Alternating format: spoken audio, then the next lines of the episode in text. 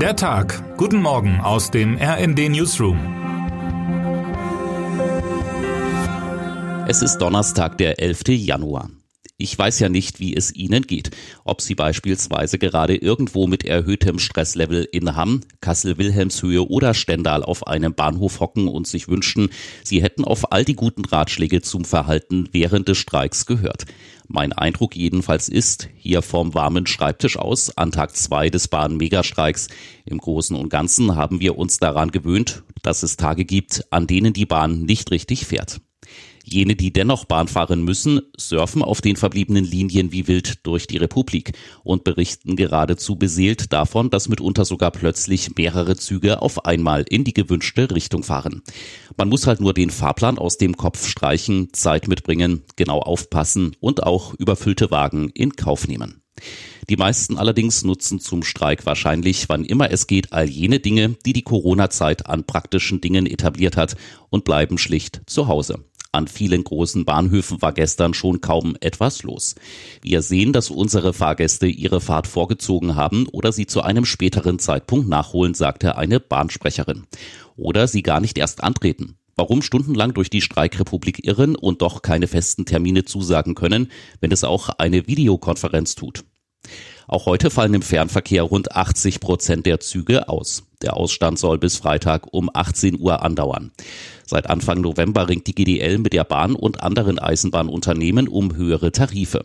Kern des aktuellen Tarifkonflikts ist aber die Forderung der Gewerkschaft nach einer Reduzierung der Wochenarbeitszeit für Schichtarbeiter von 38 auf 35 Stunden. Wenn es in der aktuellen Regierung eine funktionierende Aufgabenteilung gäbe, dann wäre Vizekanzler Robert Habeck wohl fürs Erklären zuständig. Mit seinem Video zum Nahostkonflikt in Israel und Gaza, wie auch auf deutschen Straßen, entzückte der grünen Politiker vor einigen Wochen Kollegen und Bürger aus den unterschiedlichsten Lagern.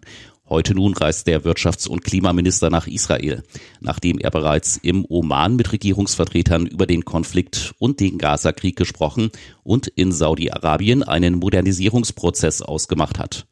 Das vor fünf Jahren noch rüstungspolitisch geächtete Riyadh soll, wie gestern bekannt wurde, Lenkraketen aus deutscher Produktion bekommen und damit wohl in seinem moderaten Israel-Kurs bestärkt und an den Westen gebunden werden. Viele erwarten, dass Habeck nun im nächsten Schritt heute in Israel versuchen wird, klare Worte gegen den zunehmend in der Kritik stehenden Militäreinsatz der Israelis zu finden.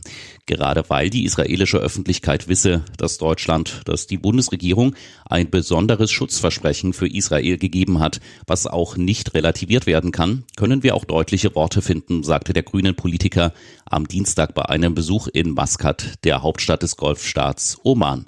So wolle Habeck auf ein Ende der Flächenbombardements drängen und die humanitäre Versorgung der Menschen in Gaza sicherstellen. Man darf gespannt sein, ob seine Worte auch in Israel Eindruck hinterlassen.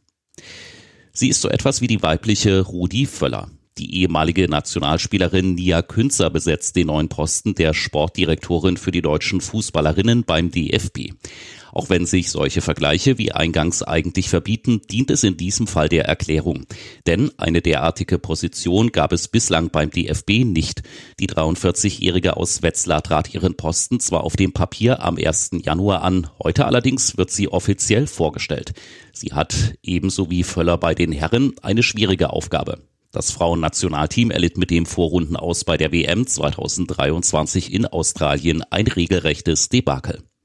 Als Spielerin feierte Künzer 2003 ihren größten Erfolg. Im WM-Finale erzielte sie gegen Schweden per Kopf das Golden Goal zum 2 zu 1.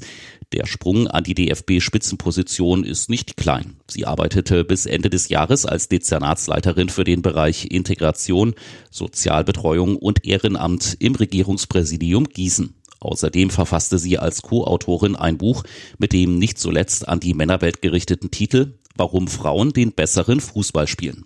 Ab heute ist sie maßgeblich verantwortlich dafür, dass die deutschen Nationalmannschaftskickerinnen bald auch wieder noch besseren Fußball als die anderen Frauen spielen. Und jetzt wünschen wir Ihnen einen guten Start in den Tag. Autor Dirk Schmaler, am Mikrofon Philipp Rösler. Mit rnd.de, der Webseite des Redaktionsnetzwerks Deutschland, halten wir Sie durchgehend auf dem neuesten Stand. Alle Artikel aus diesem Newsletter finden Sie immer auf rnd.de slash der Tag.